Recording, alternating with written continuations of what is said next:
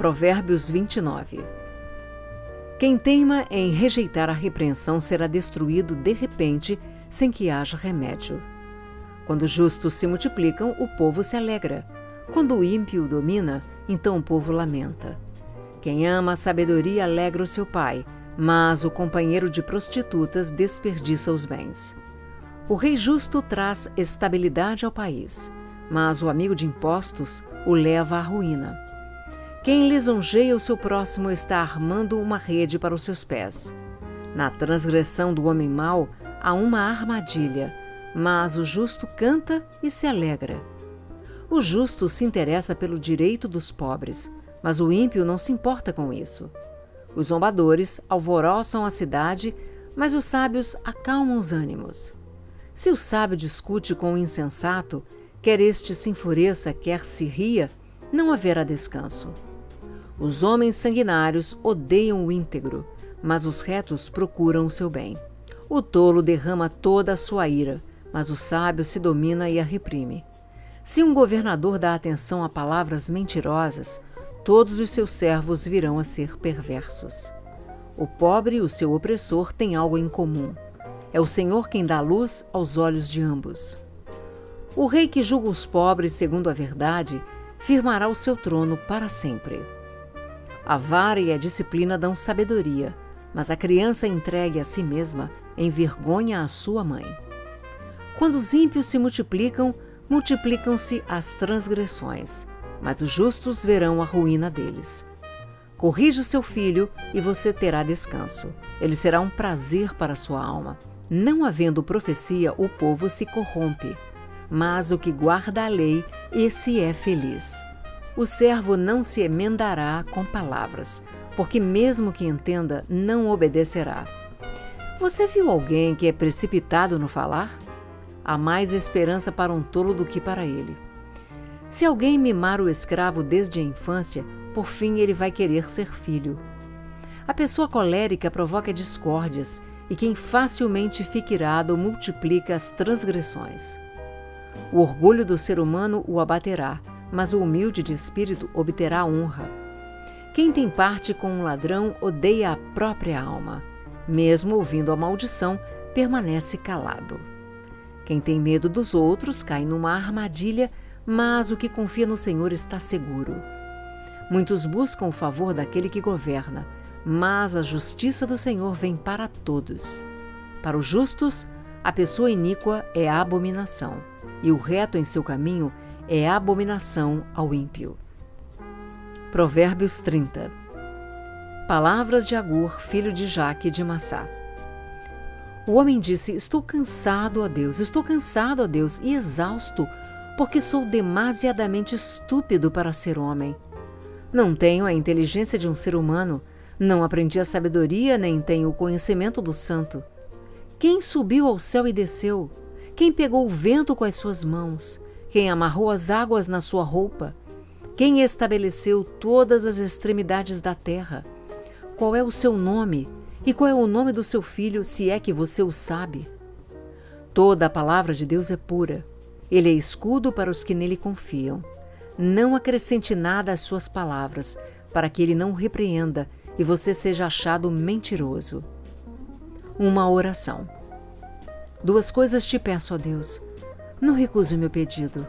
Antes que eu morra, afasta de mim a falsidade e a mentira. Não me des nem a pobreza nem a riqueza. Dá-me o pão que me for necessário para não acontecer que, estando eu farto, te negue e diga: Quem é o Senhor? Ou que empobrecido venha a furtar e profane o nome de Deus. Outros provérbios.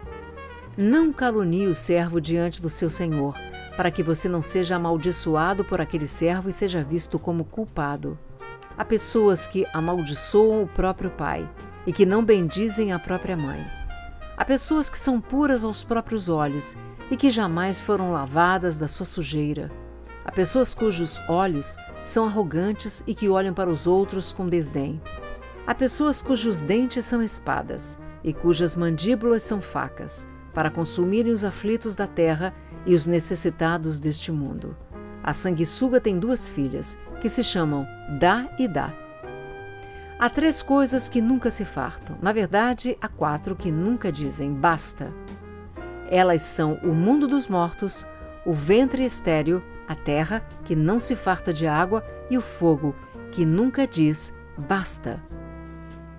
Os olhos de quem zomba do pai ou de quem nega obediência à sua mãe, corvos do vale os arrancarão e pelos filhotes da águia serão comidos. Há três coisas que são maravilhosas demais para mim. Na verdade, há quatro que eu não entendo: o caminho da águia no céu, o caminho da cobra na rocha, o caminho do navio no meio do mar e o caminho do homem com uma moça. Tal é o caminho da mulher adúltera, come, limpa a boca e depois diz: Não fiz nada de errado. Três coisas fazem a terra tremer. Na verdade, são quatro que ela não pode suportar: o escravo que se torna rei, o insensato que anda farto de pão, a mulher desprezada que se casa e a escrava que se torna herdeira da sua senhora.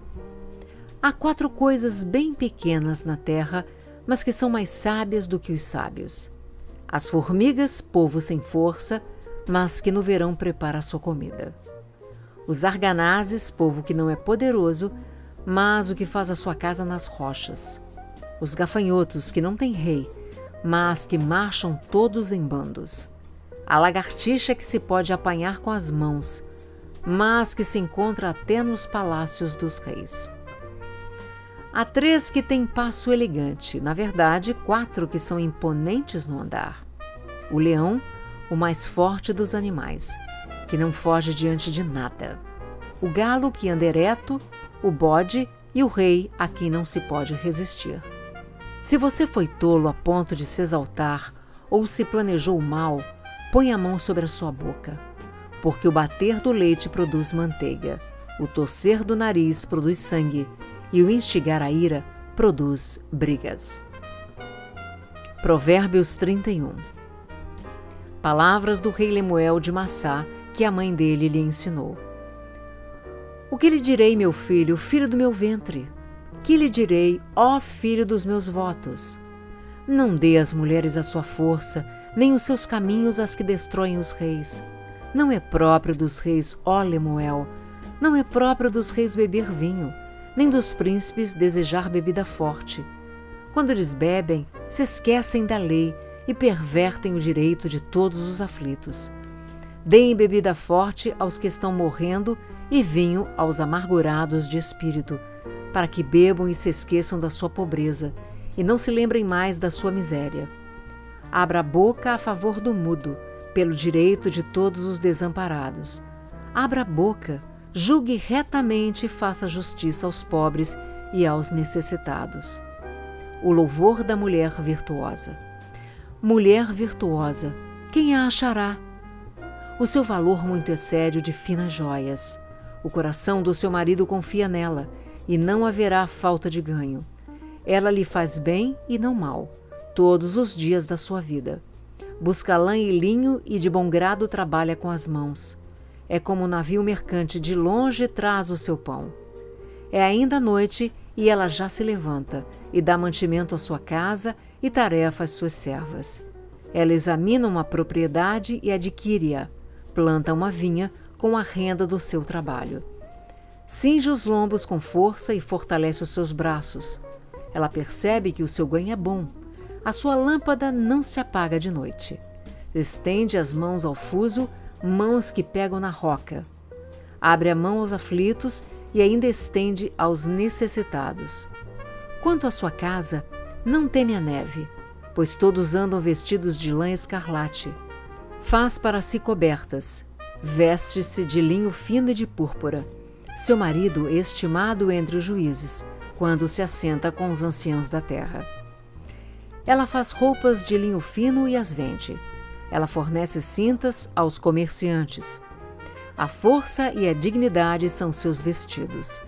E quanto ao dia de amanhã, não tem preocupações. Fala com sabedoria e a instrução da bondade está na sua língua. Cuida do bom andamento da sua casa e não come o pão da preguiça.